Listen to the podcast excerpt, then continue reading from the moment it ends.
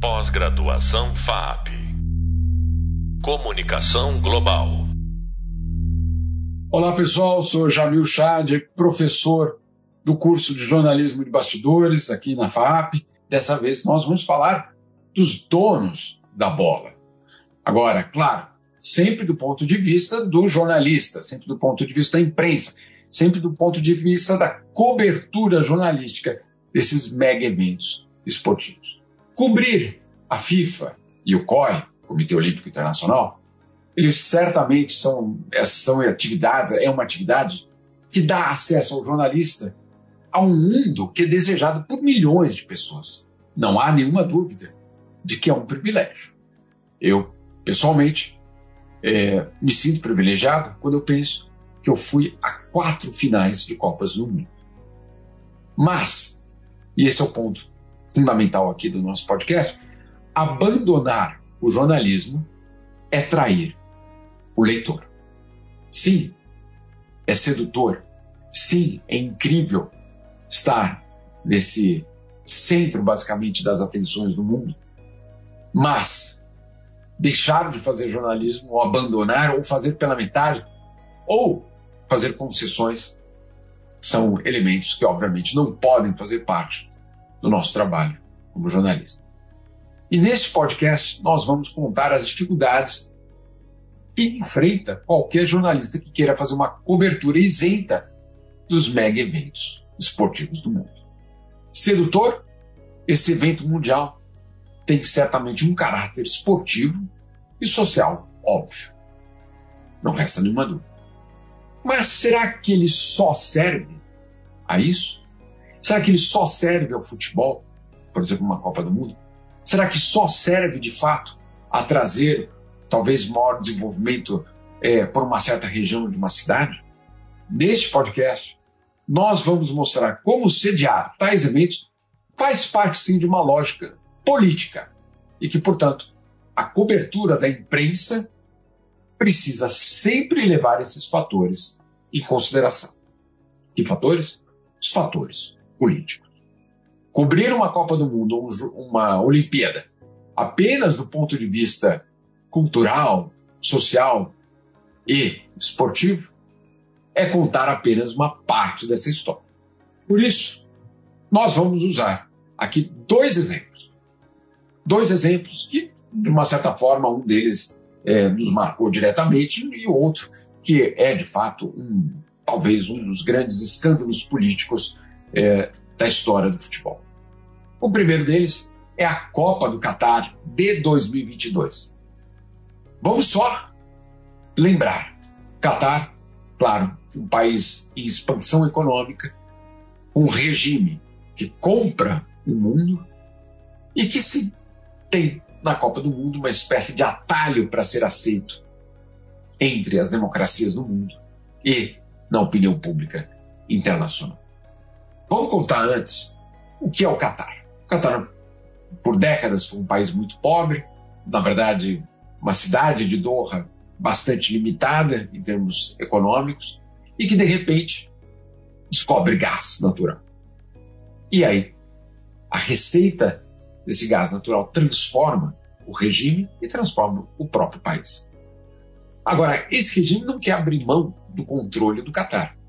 E ele tem duas opções ou ele endurece a, o regime, o autoritarismo, as restrições, ou ele monta uma relação de cumplicidade com o resto do mundo, transformando o Ocidente democrático em parte do projeto de construção do Catar autoritário.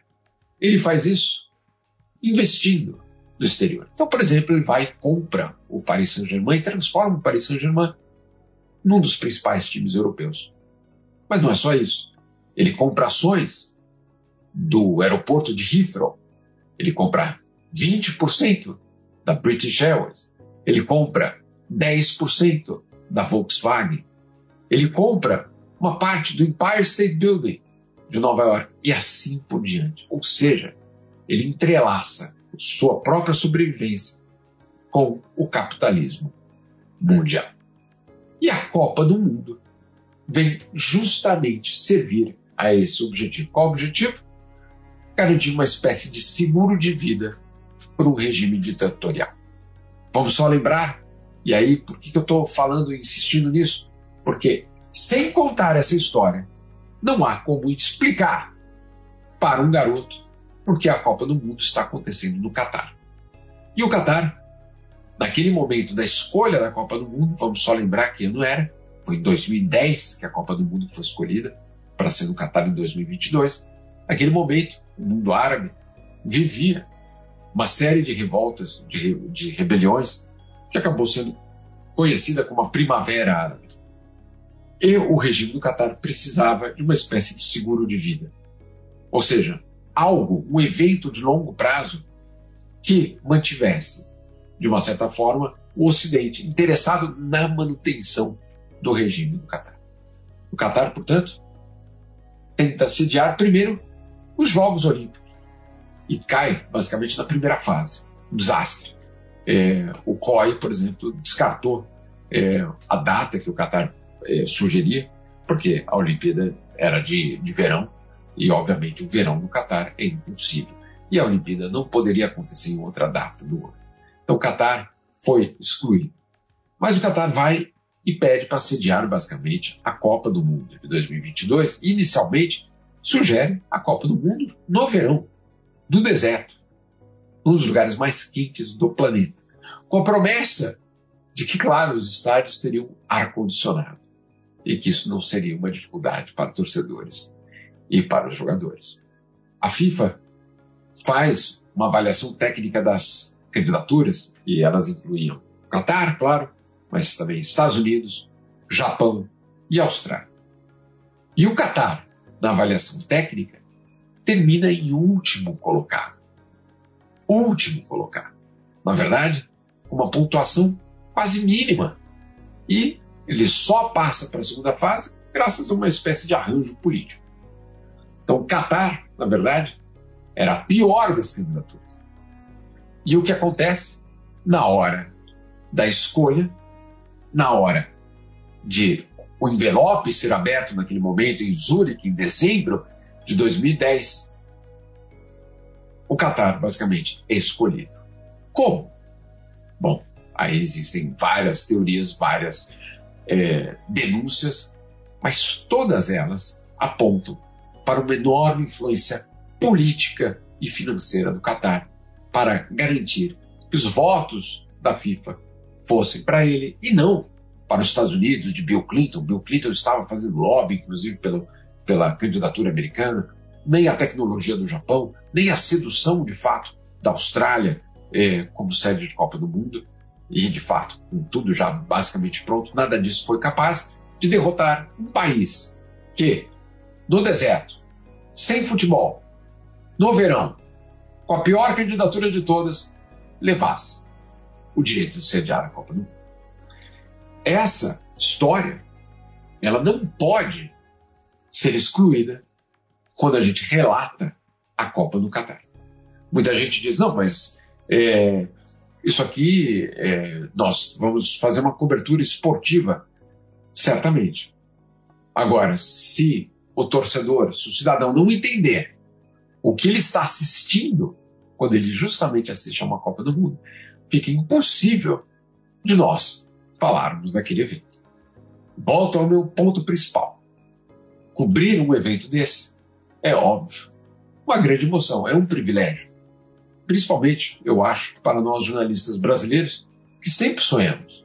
E tem aquela confusão entre o sonho do torcedor, o sonho de brasileiro, de ir a uma Copa do Mundo, e, claro, o do próprio jornalismo. Porque, afinal de contas, a Copa do Mundo é o maior evento do planeta.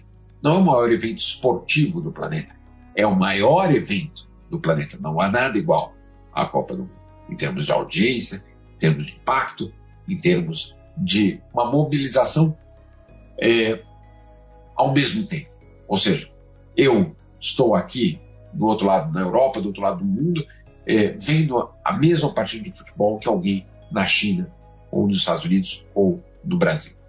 Portanto, é fundamental a gente entender que essa cobertura ela não pode ser uma cobertura apenas das táticas do jogo, de quem vai substituir cada jogador, do erro, do acerto do, do, do árbitro, do VAR. Não. Nós também precisamos contar a história política da Copa do Mundo, não como um aspecto chato, mas para entender por que, que aquela Copa do Mundo acontece naquele local. Esse, portanto, é o primeiro exemplo de como nós podemos contar a história da Copa no Catar de uma maneira completamente diferente daquela que é, poderia ser vista apenas quando a bola rola nos 90 minutos de jogo. Esse é o primeiro aspecto. Um segundo, uma segunda Copa do Mundo, e aí vocês, claro, vão se lembrar muito bem, é a Copa do Mundo de 2014 no Brasil.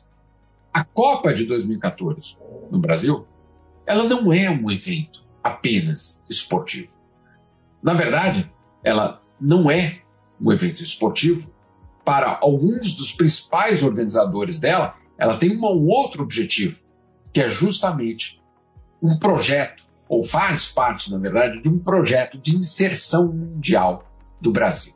Vamos só lembrar o que era o Brasil, não em 2014, mas em 2006, 2007, que é quando a FIFA dá ao Brasil o direito de sediar a Copa do Mundo. Naquele momento, o Brasil tentava, pelo menos, reduzir a pobreza de uma forma histórica. O Brasil descobria petróleo. O Brasil tentava influenciar nas decisões internacionais. E o Brasil, de alguma forma, queria que fosse considerado como um parceiro confiável no mundo não queria apenas chancelar a decisão de outros governos, mas queria sentar à mesa dos grandes. Portanto, em 2006, 2007, quando o Brasil recebe a, a, o direito, temos de entender isso como um projeto político, diplomático, de apresentar o Brasil como um país capaz de competir com os grandes, mas não só competir, e vencer. Um projeto que tinha ainda como meta colocar o Brasil no mapa do mundo, usando o esporte como atalho. E aí não é só, obviamente, a Copa do Mundo de 2014. Temos também a Olimpíada de 2016.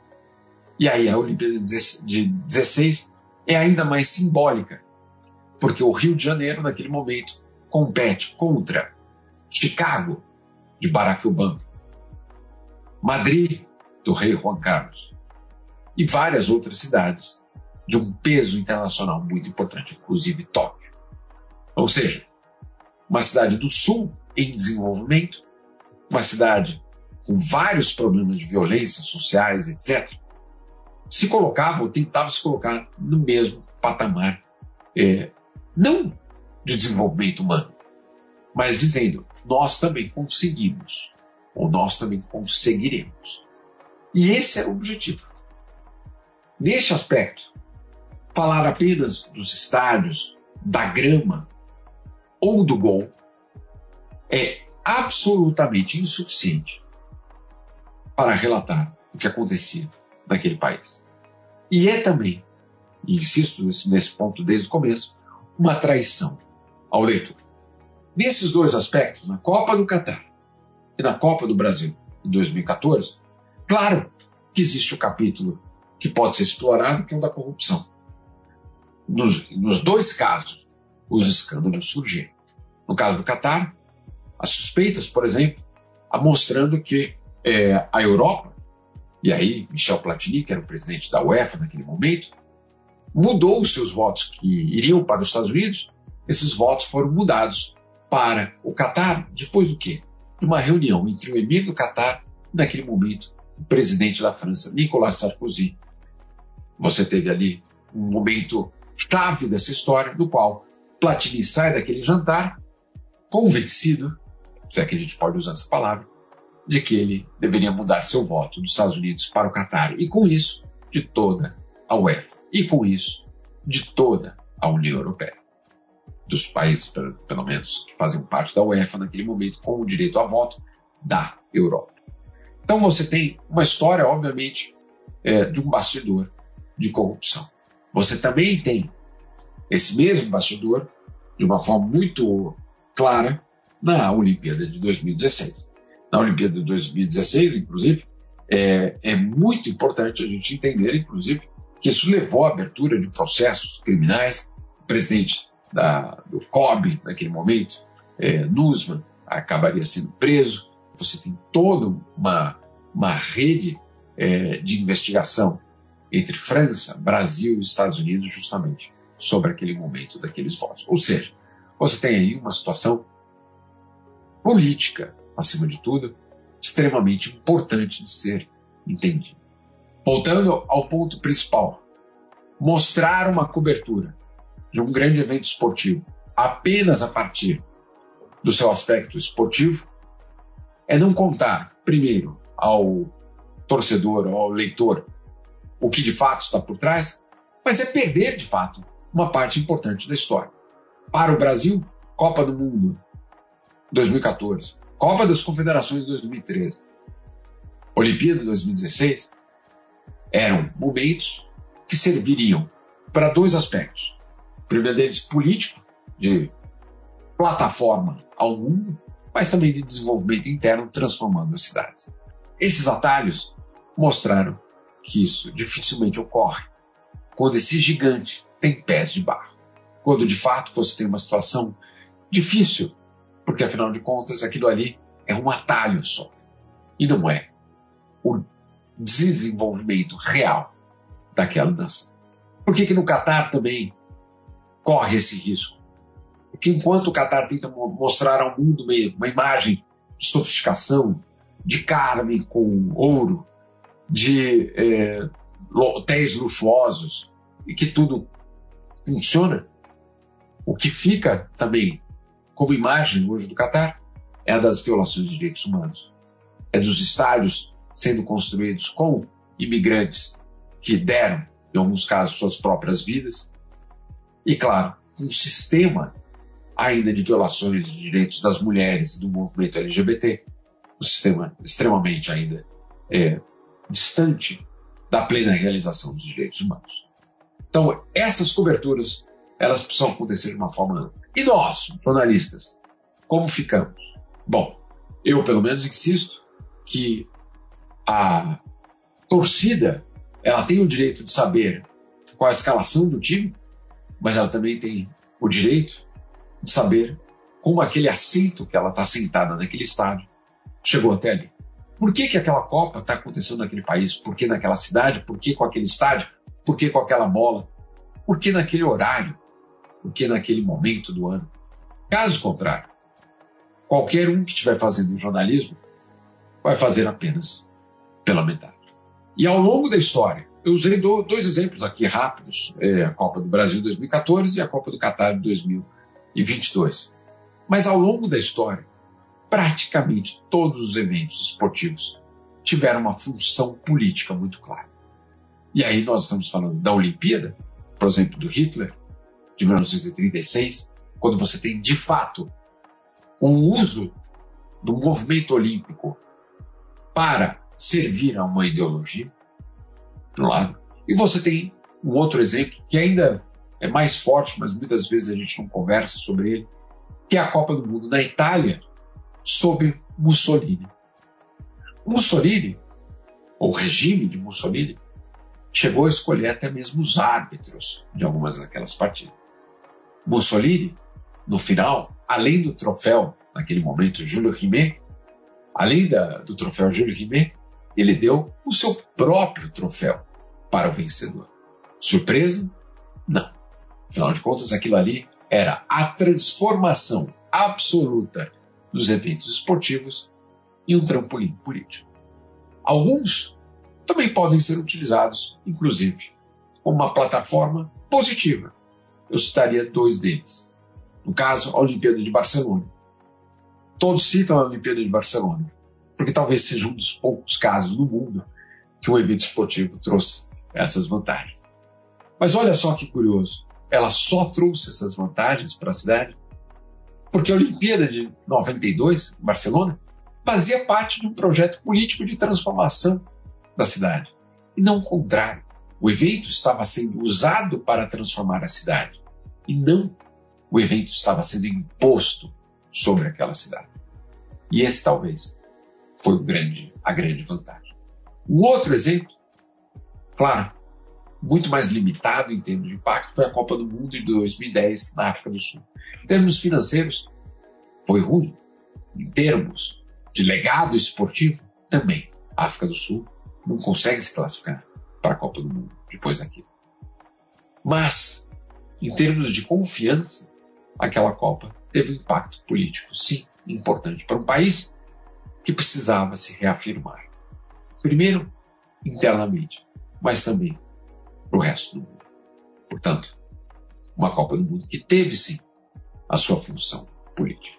E eu queria concluir mostrando o seguinte: se em todos esses mundiais, se em todas essas Olimpíadas, que nós escutamos é que atletas e torcedores não podem fazer política, como se justifica então que os únicos que podem fazer política são os políticos de ocasião? São basicamente os governadores, o presidente, aqueles que dirigem aqueles países que vão ser sede desses eventos. Na verdade, quando a gente escuta essa história de que só esportistas e torcedores não podem fazer política, é justamente porque existe um monopólio de quem pode fazer política com esses eventos. E por isso, essa lei ela é apenas uma manipulação por parte dos donos da bola em relação a quem pode usar o esporte para transformar as suas realidades locais. Nesse podcast, Os Donos da Bola, que eu tentei mostrar foi justamente isso.